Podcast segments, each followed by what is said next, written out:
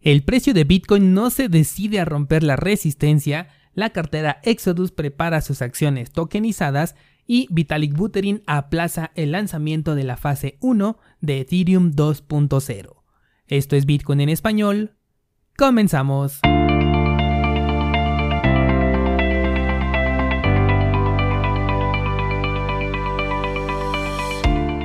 Hola, soy Daniel Vargas y esto es Bitcoin en español un lugar donde hablamos de la tecnología más revolucionaria desde la invención del Internet. ¿Crees que estoy exagerando? Ponte cómodo y déjame ser tu guía en un camino sin retorno, el camino a la descentralización. Bienvenidos descentralizados, hoy es viernes 4 de junio de 2021 y resulta que Bitcoin no logró romper la resistencia el día de ayer en el podcast te dije que si superaba los 38 se rompía esta resistencia, pero tenía una línea mal colocada ahí y en realidad me refería a los 39.500. De cualquier forma, en Instagram les fui dando actualizaciones al momento y mientras grabo este episodio, la resistencia de la figura chartista está haciendo lo suyo y el precio va camino de nuevo al soporte. Ojo aquí porque si pensamos en un análisis de tipo ondas de Elliot, tocaría romper por el soporte, así que muy pendientes. Lo que sí es que la figura chartista ya se está quedando sin espacio para que el precio se mueva, aunque estas figuras hay ocasiones en las que hay que reacomodarlas y el precio consigue otra vez más espacio para moverse. Por eso es que yo prefiero trabajar con canales, así ya sé que son de tiempo indefinido, pero que tarde o temprano se rompen y actúo con base en dicho rompimiento.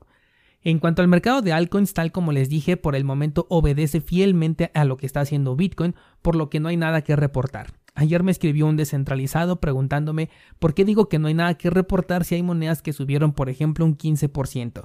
Y bueno, es que esos movimientos en estos momentos son completamente normales, no representan un evento importante ni tampoco una ruptura de la correlación que tienen con Bitcoin, porque en cuanto la criptomoneda madre comenzó a bajar producto de esta resistencia que les comento, todo el mercado le siguió y si le das un vistazo al mercado te vas a dar cuenta que no tienen conciencia propia las altcoins en este momento, aunque sus movimientos sí pueden ser un poco más agresivos debido a que su capitalización de mercado es mucho menor que la de Bitcoin y es más fácil moverlas.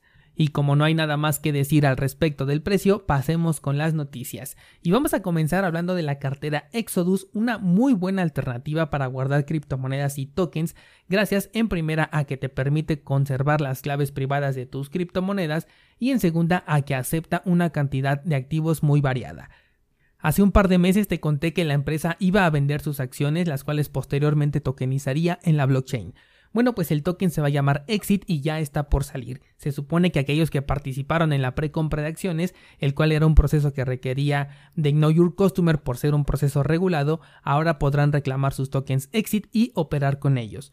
En este caso estamos hablando de un token representativo, un derivado de una acción que al menos por el momento no tiene ninguna otra función. De hecho, no sé si se le permita ponerle alguna función adicional, ya que solo es la representación de una acción empresarial. Este token por el momento solo podrá ser adquirido a través de la cartera de Exodus y probablemente si es que llega a tener éxito pueda llegar a otros exchanges.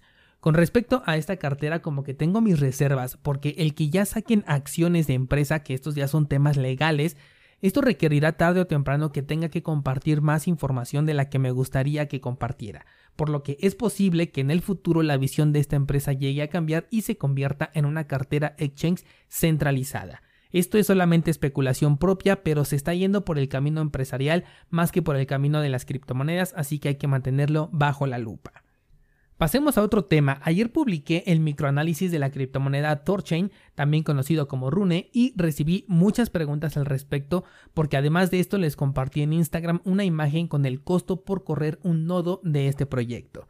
Vamos con el contexto. Un nodo validador es aquel que se encarga de validar las transacciones ocurridas dentro de una cadena, de una blockchain. Este es el proceso más importante de una cadena de bloques. Para poner un ejemplo, fue gracias a los validadores que el ataque que hizo Bitcoin Cash no fue exitoso como un ataque y se quedó simplemente en una bifurcación inservible en lugar de destruir a Bitcoin. Entonces, que el acceso a los nodos validadores sea abierto a todo el público es algo súper importante a la hora de que analices cualquier proyecto Por eso es que la supuesta centralización de la minería en Bitcoin no representa ningún problema porque en realidad los validadores son los que realmente tenemos ese poder a través de nuestros nodos de Bitcoin. Bueno, pues este proyecto de Torchain me lo pidieron bastante por ser descentralizado y porque ofrece algo que realmente es muy interesante, que son los intercambios entre cadenas. Es algo muy similar a lo que hace por ejemplo Uniswap, pero en el caso de Uniswap ellos crean derivados de las criptomonedas y en el caso de Torchain aquí sí te están cambiando un token por otro o incluso tokens por criptomonedas. Esto dentro de la cadena principal de cada una de estas criptos. Suena súper interesante al menos hasta que llegamos a la parte de correr un nodo validador. Y es que primero nos encontramos que solamente puede haber 100 nodos validadores, lo cual es muy muy poco.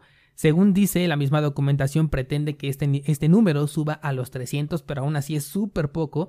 Y el siguiente problema es que el principal objetivo de este proyecto antes de ofrecerte sus intercambios multicadena es que compres su token y lo conserves. ¿Por qué lo digo? Porque para correr un nodo validador primero necesitas tener una cantidad de un millón de tokens Rune, los cuales al momento en el que estoy grabando este episodio tienen un valor superior a los 13 dólares. Esto quiere decir que para correr un nodo de esta cadena necesitas que te sobren 13 millones de dólares para poderlos bloquear y así correr tu nodo.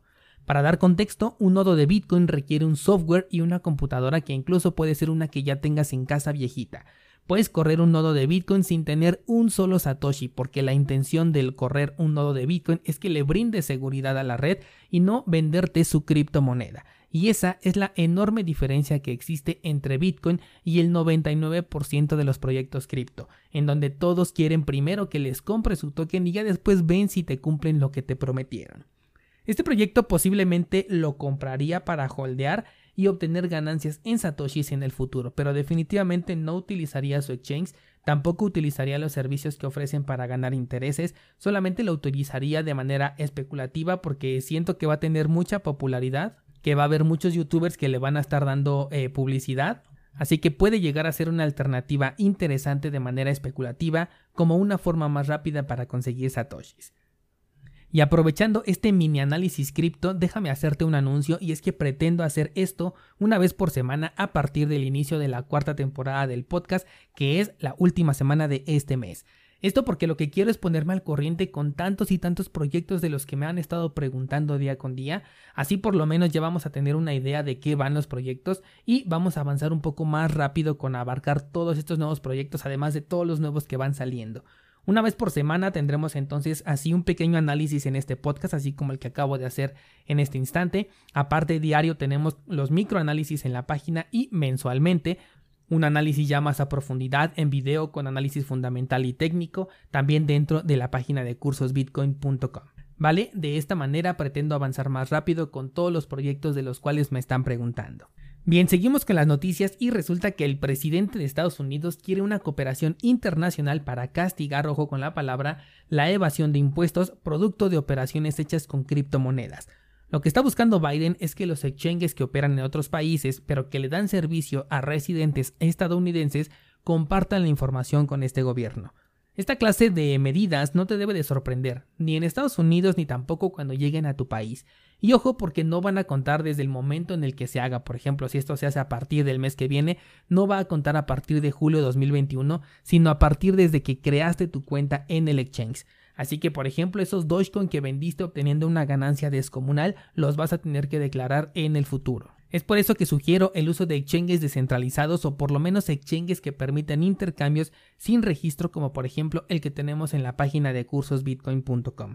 No porque evadas impuestos, eso nunca te lo voy a sugerir, sino porque te asegures de que tu información personal no va a ser compartida de manera obligatoria con quien lo solicite, porque de esta manera pones en riesgo que tus datos personales caigan en malas manos. Vámonos con la última noticia y ahora nos toca hablar de Ethereum y es que el cofundador, el señor Vitalik Buterin, dijo por enésima vez que el proyecto se está tardando más de lo que él creyó, que lo que pensó que tardaría un año ya se extendió hasta seis años. Y es que recordemos que Ethereum 2.0 fue anunciado desde el año 2016 y siendo 2021 no tenemos absolutamente nada concreto ni siquiera una fecha tentativa. Inicialmente se dijo que la fase 1 estaría lista para finales del año pasado, luego pasamos a que sería para mediados de este año, Después se pospuso nuevamente para finales de este año, pero Vitalik Buterin una vez más ha cambiado la fecha y la ha extendido por un año entero, dejándolo para la parte final del año 2022.